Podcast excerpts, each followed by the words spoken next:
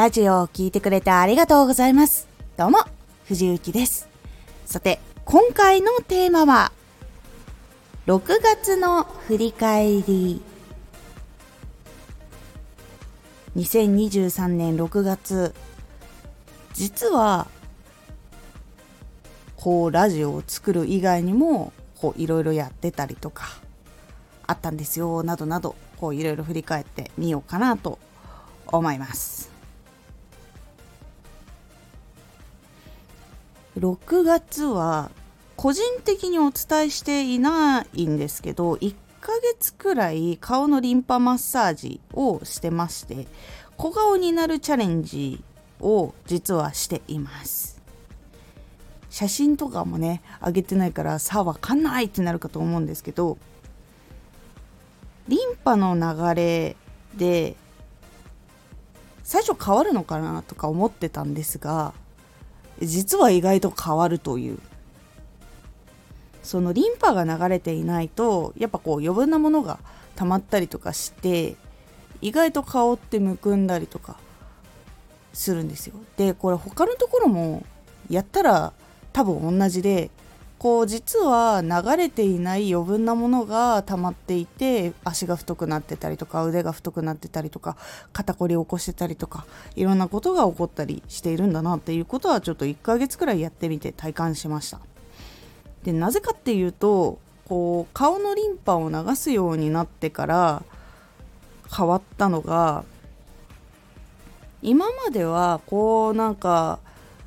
塩分濃いもの食べた翌日とかすごくむくみがひどくてパンパンだったりして引かなかったりとかっていうのがあったんですけどマッサージすることによってそれずっとやってると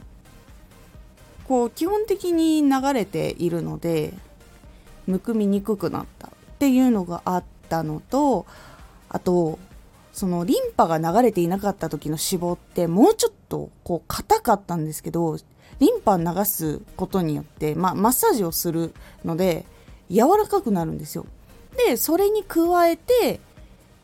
こう声優の滑舌トレーニングとかあとは表情筋のトレーニングとかしてるんですけどそれをやると燃焼しやすくなったっていうのがあって少しその顔の余分なお肉っていうのが落ちやすくなったっていうのが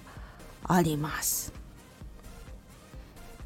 なのでもしもその男性でも女性でもこう小顔にしたいとかフェイスライン気になるっていう方は1日1回こう少しでもいいので小顔になるためにリンパマッサージをするのをおすすめしますというお話でございます。っていうことを実は放送の裏とかでやってたりとかしました。でラジオでは今月が結構2つのことかなメインにやってたのが1つ目が伝える技術とか知識それ関係のこと。でもう一つが内向型の人が仕事をしていく時のコツとかこう気をつけると変わるよとかっていうことをお届けしてきました。どうですかね。結構その内向的な人の働き方ってこういろいろとお話をしてきたんですけどこうやっぱり今でも多くイメージとしてあるのはやっぱこういろんな人に元気にはつらつと挨拶をしてガンガン仕事できますってやっている人がやっぱり成功しやすいって思う方もいるかと思うんですが内向型の人でコツコツ仕事をするっていうのも結構必要な部分っていうのが大きいところはあるんですよ。こう繊細にこう数字を扱わなきゃいけないとかこう相手の空気感を読み取って今この人多分メンタル的にやばいなって思ったりとか今何か悩んでるなって思ったらこうそっとまず悩んでるのって聞くんじゃなくてそっと話をすることによってこう相手の状況を確認したりとかっていうことが実はできたりするのは外交的なその外側にこうめっちゃ元気ではつらつしている人だけでは補えないところっていうのがやっぱりあったりするのでこうやっぱりめっちゃ元気な人と繊細にうまくできる人っていうのがやっぱ必要なバランスとして必要な仕事っていうのはやっぱりあるかなと思っております。だから成功できないというわけではないんですよ。内向型の人のお仕事をこう理解してくれている人たちっていうのも少しずつ今増えてきているので仕事場でもこう理解してくださる方もいれば全然ねまだまだいやこうじゃないとダメだよってなる方もいるかと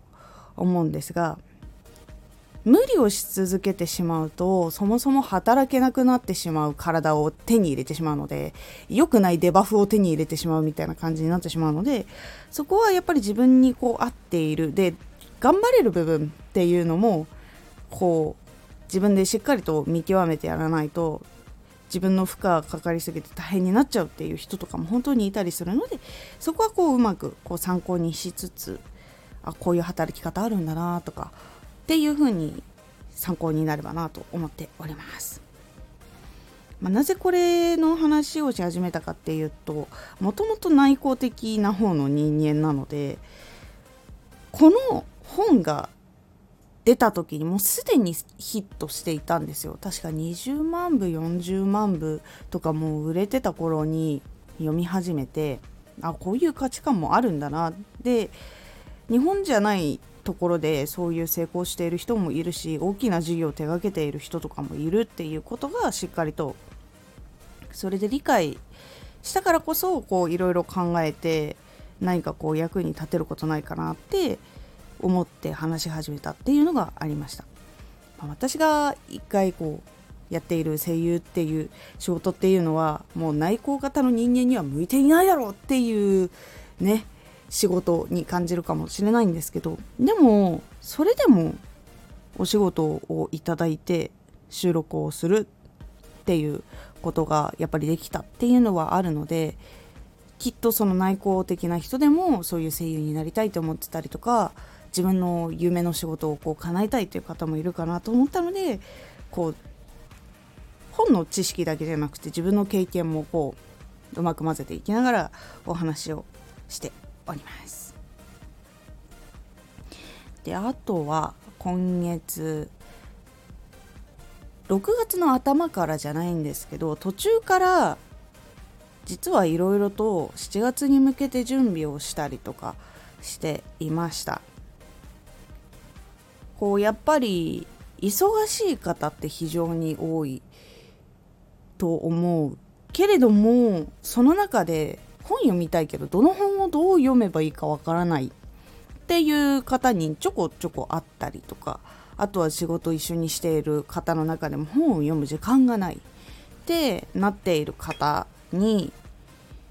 実際話を聞いて思ったのが私はめちゃくちゃ本を読むんですよ。どんだけ忙しくても絶対にこう1日15分本を読む時間っていうのをとっていてこう読み進められているからこそこうこの本はどういう仕事の時にどう悩んでる時にこうどう使えるかなみたいなこととかを結構考えたりとか分析したりとかしているのでそれをこう届けられる形にしようと思ってその準備をしたりとかあともう一つはその声のお仕事をしていた時にこう必要だったボイスサンプルというものがあるんですけどなんかそういうもので楽しいことってできないかなと思ってそれの準備というのを2つ6月実はしておりました。なので実はそのこう情報を得てまとめてツイッター発信そしてラジオを作る原稿を作るっていうことプラスアルファのことっていうのを実は6月結構していたりしました。これをどういう形で出すかっていうのはちょっとまだ明確には決めていないんですけどポロポロともしかしたらラジオの方にまあもちろん情報は情報ででそのボイス的なものはボイス的なものでつぶやいていこう発信していこうみたいな。チャンネルはちょっと分けないで最初行くかもしれないのでこうあなんか新しいコンテンツ出てきたなとなるかもしれないです。ちょっとこうチャレンジをしてみようかなと思っていますのでもしよければ楽しんでいただければもしくはこう聞いてみていただければと思います。それを実は6月にしておりました。なので7月からまたちょっと、まあ、Twitter とかもこっちの発信とかもベースはラジオこう毎日19時に更新されるというのはいろいろやりつつそれ以外でもなんかこうちょこちょこやっていこうと思っておりますので是非気になった方よろしくお願いいたします。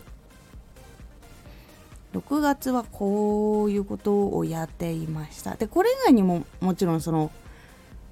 現場のお仕事があったりとかいろいろとやっていたりとかして実はちょっと6月はなかなかバタバタななかなか時間がすごくキューキューしていた。こうみっちりいろいろどこかしらに詰まっていたりするのでその中でも絶対にこう自分の準備とか活動はやるぞってなってたので今月は結構体力がちょこちょこヒーヒー言う月になりました。7月夏が始まりますのでまたそれはそれで皆さんもいろいろ楽しいこともあるかと思いますので7月も楽しみながら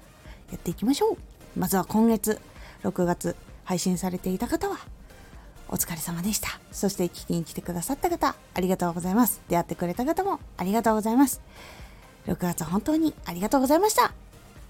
またこれからもよろしくお願いいたします。